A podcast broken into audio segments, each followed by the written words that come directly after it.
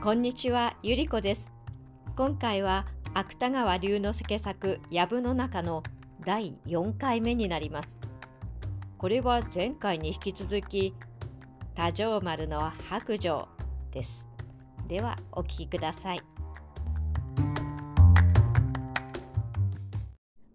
私は男を片付けてしまうと今度はまた女のところへ男が急病を起こしたらしいから見に来てくれと言いに行きました。これも図星に当たったのは申し上げるまでもありますまい。女は一目傘を脱いだまま私に手を取られながら藪の奥へ入ってきました。ところがそこへ来てみると男は杉の根に縛られている。女はそれを一目見るなりいつの間に懐から出していたか、きらりとさすがを引き抜きました。私はまだ今までにあの暗い気性な激しい女は一人も見たことがありません。もしその時でも油断していたらば、一月に火腹を突かれたでしょう。いや、それは身をかわしたところが、無に無残に切り立てられるうちには、どんなけいや、それは身をかわしたところが、無に無残に切り立てられるうちには、どんな怪我もしかねなかったのです。が、私も多条丸ですから、どうにかこうにか太刀も抜かずに、とうとうさすがを撃ち落としました。いくら気の勝った女でも、獲物がなければ仕方がありません。私はとうとう思い通り男の命は取らずとも女を手に入れることはできたのです。男の命は取らずともそうです私はその上にも男を殺すつもりはなかったのです。ところが泣き伏した女を後に藪の外へ逃げようとすると女は突然私の腕、気違いのようにすがりつきました。しかも、キレキレに叫ぶのを聞けば、あなたが死ぬか、夫が死ぬか、どちらか一人死んでくれ。二人の男に恥を見せるのは死ぬよりもつらいというのです。いや、そのうちどちらにしろ生き残った男に連れ添いたい。そうもあえぎあえぎ言うのです。私はその時猛然と男を殺したい気になりました。陰鬱なる興奮。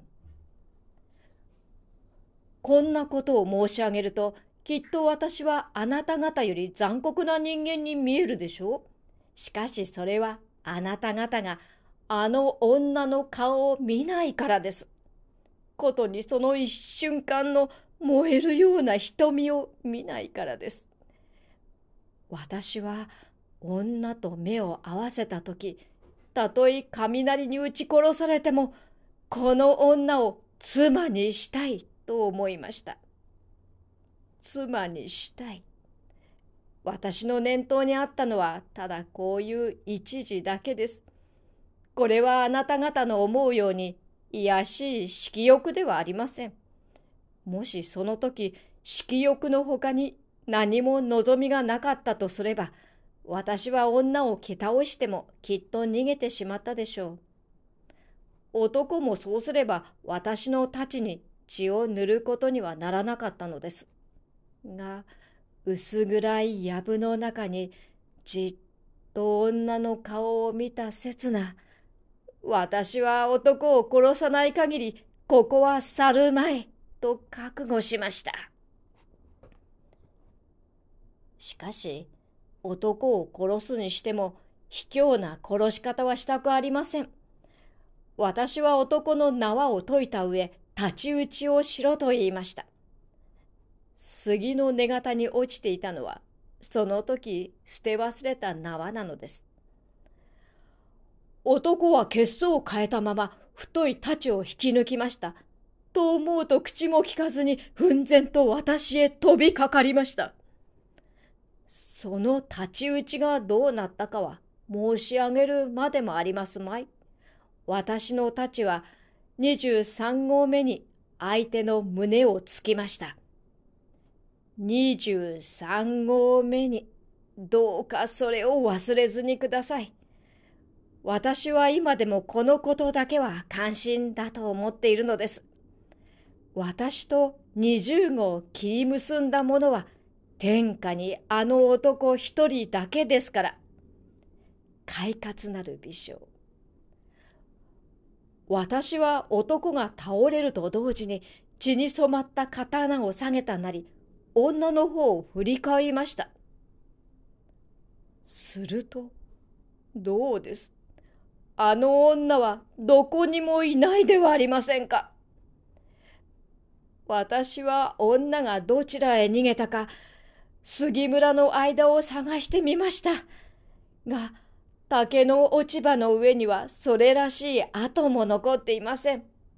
また、耳を澄ませてみても、聞こえるのはただ男の喉に断末魔の音がするだけです。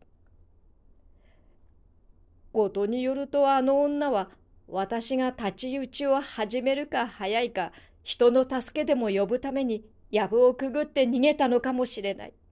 私はそう考えると今度は私の命ですから太刀や弓矢を奪ったなりすぐにまた元の山道へ出ました。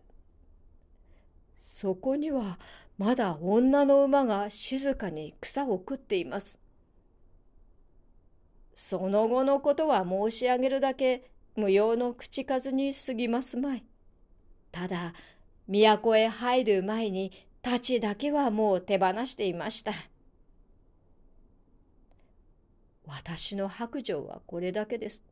どうせ一度はお家の梢にかける首と思っていますから、どうか極刑に合わせてください。呆然たる態度。